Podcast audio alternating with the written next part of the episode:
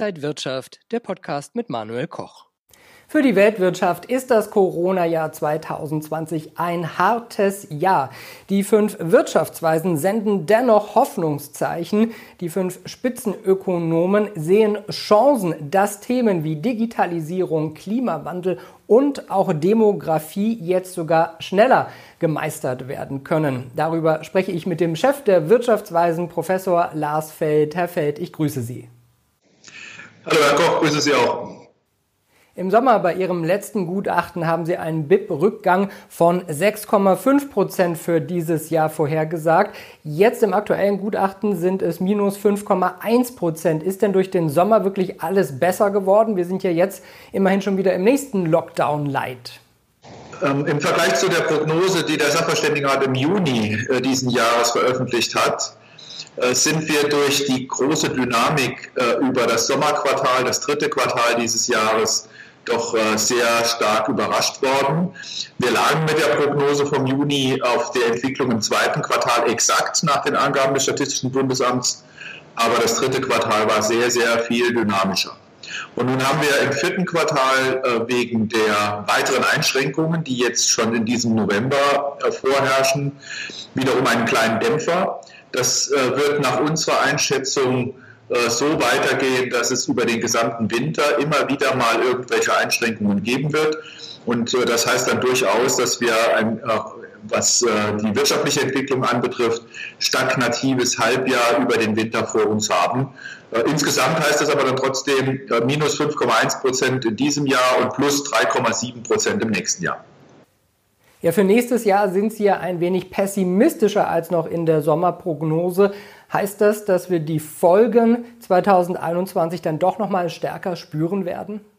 Nur man muss, wenn man sich solche Prognosen dann genauer anschaut, wissen, dass immer auch eine Rolle spielt, mit welchem Schwung man ins Jahr startet. Das hat den technischen Aus Ausdruck statistischer Überhang.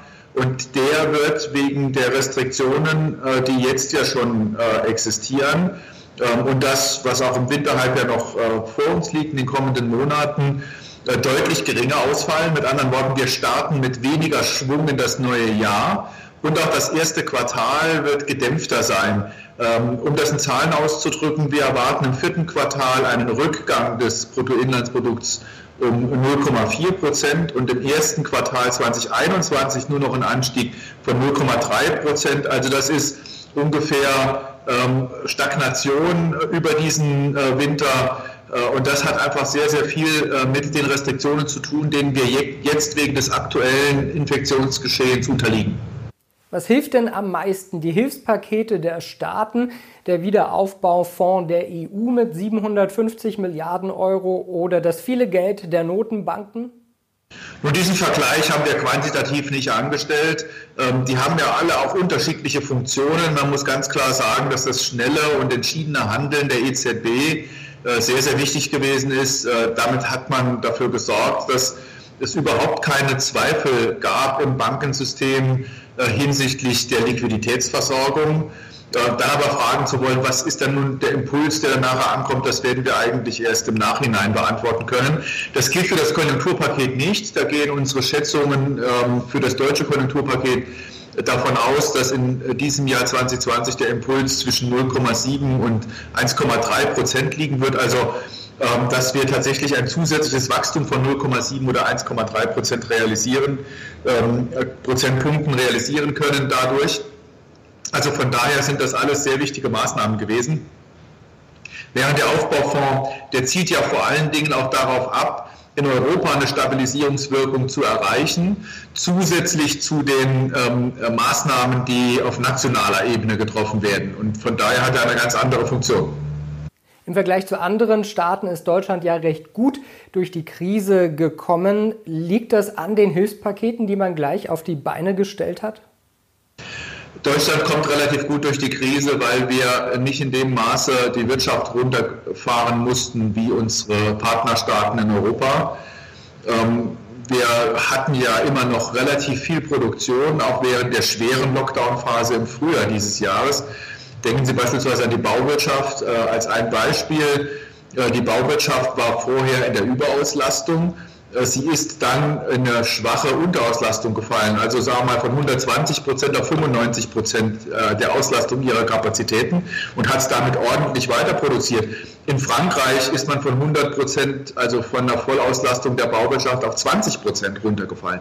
Also das nur als ein Beispiel, äh, was passiert ist. Wir hatten auch im verarbeitenden Gewerbe äh, immer noch äh, eine ganze Reihe von Unternehmen, die ordentlich produzieren konnten. Und das bedeutet letztlich dann schon auch, dass Deutschland deswegen besser durch die Krise gekommen ist. Einige Frühindikatoren für die Wirtschaft sind recht positiv, aber Sie sagen in Ihrem Gutachten selbst, die wirtschaftliche Entwicklung sei noch fragil. Heißt das also, alles hängt davon ab, wie wir durch den Winter kommen und wie sich die Corona-Zahlen entwickeln werden? Es hängt alles von der weiteren Entwicklung der Pandemie, von den Infektionszahlen ab. Ähm, nehmen Sie folgendes Szenario. Äh, wir bekommen mit den, wir, wenn wir es jetzt nicht schaffen, mit den aktuellen Restriktionen, die existieren, die äh, Infektionsanstiege in den Griff zu bekommen und dann weiter, weitergehende Schließungsmaßnahmen notwendig sind, als wir sie jetzt in Kraft haben, dann wird das natürlich zu einer schlechteren Entwicklung führen. Oder eine andere Möglichkeit, die Situation in den europäischen Partnerländern verschlechtert sich so sehr, dass man dort einen kräftigeren Shutdown macht und die Lieferketten unterbrochen sind, dann werden auch Teile unseres verarbeitenden Gewerbes nicht so weitermachen können. Also das sind im Grunde äh, Probleme, die hier auftreten können ähm, man muss auch sehen, es sind nicht nur diese Risiken, die ich jetzt beschrieben habe. Wir sehen ja auch gewisse Chancen. Der Impfstoff äh, ist vielleicht früher zur steht vielleicht früher zur Verfügung, ist möglicherweise auch schon hinreichend wirksam, äh, sodass wir dann vielleicht auch eine bessere Entwicklung nächstes Jahr bekommen. Also mit anderen Worten, alles hängt im Moment vom Infektionsgeschehen ab. Der Wirtschaftsmotor China ist ja wieder ganz gut angesprungen. Anders sieht es in den USA aus. Da ist die Pandemie in vollem Gange. Fehlen uns da vielleicht Impulse? Nun, ähm, wir haben vor allen Dingen im Hinblick auf die Außenwirtschaft Sorge, was die äh, Situation in den europäischen Partnerländern anbetrifft. China ist eine ganz klare ähm, Erleichterung im gegenwärtigen Umfeld. Das bedeutet ja schon, dass Teile unserer Wertschöpfungsketten, nämlich diejenigen, die nach China hineinragen, ganz normal bedient werden und dann eben nicht unterbrochen sind. Und im Hinblick auf die USA können wir feststellen, obwohl dort, äh, so wie es gerade aussieht, eine dritte Welle äh, am Laufen ist, äh, sind die USA relativ offen und nehmen unsere Produkte als, eine, ähm, als der wichtigste Exportmarkt Deutschlands gerne wieder an. Also äh, diese beiden Regionen der Erde machen uns im Grunde weniger Sorgen als Europa. Sie loben ja in Ihrem Gutachten, das Krisenmanagement der Regierung war also alles richtig, was man gemacht hatte, die Konjunkturpakete, die Senkung der Mehrwertsteuer. Nun, wir sind in unserem Lob, wie immer, äh, wie sich das auch für Wissenschaftler gehört, äh, verhalten und zurückhaltend und differenziert. Äh, was wir loben, ist das entschiedene Handeln, die Tatsache, dass man sofort reagiert hat und Geld in die Hand genommen hat. Wir ähm, greifen auch zunächst die Teile der äh, getroffenen Maßnahmen äh, heraus, die besonders zielführend waren, beispielsweise die Kurzarbeit ganz am Anfang des Prozesses, auch der Wirtschaftsstabilisierungsfonds, der eingerichtet worden ist, äh, viele Elemente des Konjunkturpaketes, aber gerade bei der Mehrwertsteuersenkung sind wir doch ein bisschen skeptisch, was das am Ende wirklich bringen wird. Es ist eine teure Maßnahme. Es ist eine Maßnahme, die nicht so zielgenau ist. Davon äh, haben äh, in großem Maße auch die Unternehmen etwas, die sowieso schon ähm, aufgrund der Corona-Pandemie begünstigt sind. Also beispielsweise der Onlinehandel wir, hatten, äh, wir haben eine Befragung äh, durchgeführt. Die Ergebnisse sind im Jahresgutachten enthalten. Da zeigt sich, dass nur 11 Prozent der äh, Befragten in dieser repräsentativen Umfrage sagen, sie würden mehr konsumieren bzw. Konsum aus dem kommenden Jahr ins Jahr 2020 vorziehen. Dann ist der Effekt nicht so besonders stark. Das muss man ganz klar sehen glaube, in früheren Gutachten gab es auch mal mehr Kritik, andere Sondervoten, vor allen Dingen auch durch Professor Bofinger. Gab es das diesmal nicht so, weil man eben die Pandemie voll auf dem Plan hat und alles andere erst einmal zurücktreten muss? Ich bin froh, dass Sie die Frage so stellen. Äh, wenn man äh, so die Zeitungen liest und manche Kommentare auf Twitter und in anderen sozialen Medien, hat man so den Eindruck, als ob es äh, ein völliges Umdenken im Sachverständigenrat gäbe, beispielsweise weil wir neue Mitglieder haben oder ähnliches. Nein, die Situation hat sich geändert und natürlich ist in einer so schweren Krise, in der wir jetzt sind, eine massiv expansive Geld- und Fiskalpolitik notwendig. Und dann ist man im Hinblick auf die fiskalpolitischen Impulse, die da gesetzt werden für die Konjunktur, immer auf etwas wohlwollender, wenn mal die ein oder andere Maßnahme jetzt nicht hundertprozentig richtig ist. Während wir bei strukturellen Weichenstellungen, die äh, für längere Zeit eingesetzt werden, für die deutsche Wirtschaft oder die europäische Wirtschaft, äh, jedes bisschen noch viel genauer hinterfragen und dann nochmal klarer machen, was äh, gut wirken wird und was schlecht wirken wird. Wir sind einfach diesmal in einer anderen Situation. Wenn wir jetzt also das viele Geld brauchen, wie können wir dann irgendwann mal die Schulden wieder abbauen? Kommen da irgendwie Steuererhöhungen auf uns zu? Erstens muss man ganz klar sagen, die äh, finanzpolitische Lage in Deutschland ist weiterhin gut.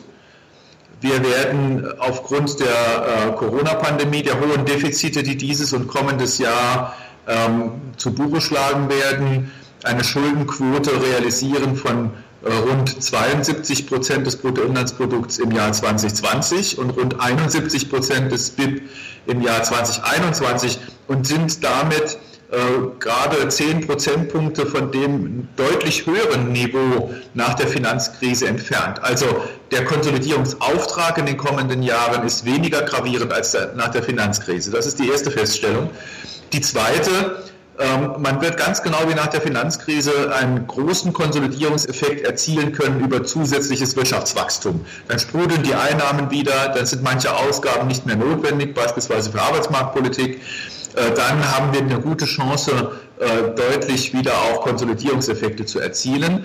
Ähm, es hängt natürlich dann auch davon ab, dass man die richtigen Rahmenbedingungen setzt, um in diesen zehn Jahren, das ist ja eine mittel- bis lange Frist, ähm, aus ökonomischer Sicht, um dann da auch äh, durch Innovation entsprechende Wachstumsimpulse zu setzen. Das ist eine der Aufgaben, vor der wir dann stehen. Kann man generell sagen, dass uns die Corona-Krise am Ende nicht ganz so schwer treffen wird, wie das die Finanzkrise tat? Ich bin bei solchen Bemerkungen immer sehr vorsichtig. Man muss ja klar sagen, es gibt genügend Menschen in Deutschland, die negativ betroffen sind von dieser Krise. Und zwar erstens äh, gesundheitlich stark betroffen sind und andererseits wirtschaftlich stark betroffen sind. Deswegen will ich nicht einfach sagen, wir kommen da besser durch. Aber wenn man es makroökonomisch anschaut, haben Sie natürlich recht. Deutschland kommt durch diese Krise, so wie es jetzt aussieht, besser äh, und schneller durch als durch die Finanzkrise.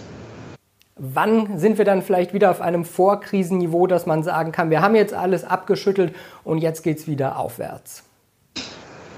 Wir werden aller Voraussicht nach, wenn die Prognose des Sachverständigenrats zutrifft, Anfang 2022 wieder auf dem Niveau von 2019 sein im Bruttoinlandsprodukt.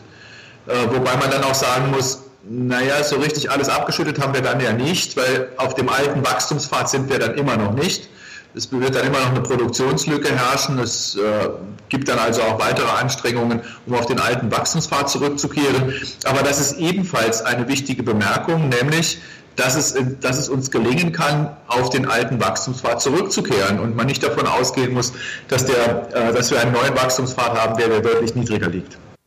Sagt Professor Lars Feld, der Chef der Wirtschaftsweisen. Vielen Dank für die ganzen Einblicke. Vielen Dank, dass Sie mir zugehört haben. Und Ihnen, liebe Zuschauer, vielen Dank fürs Interesse. Bis zum nächsten Mal bei Inside Wirtschaft.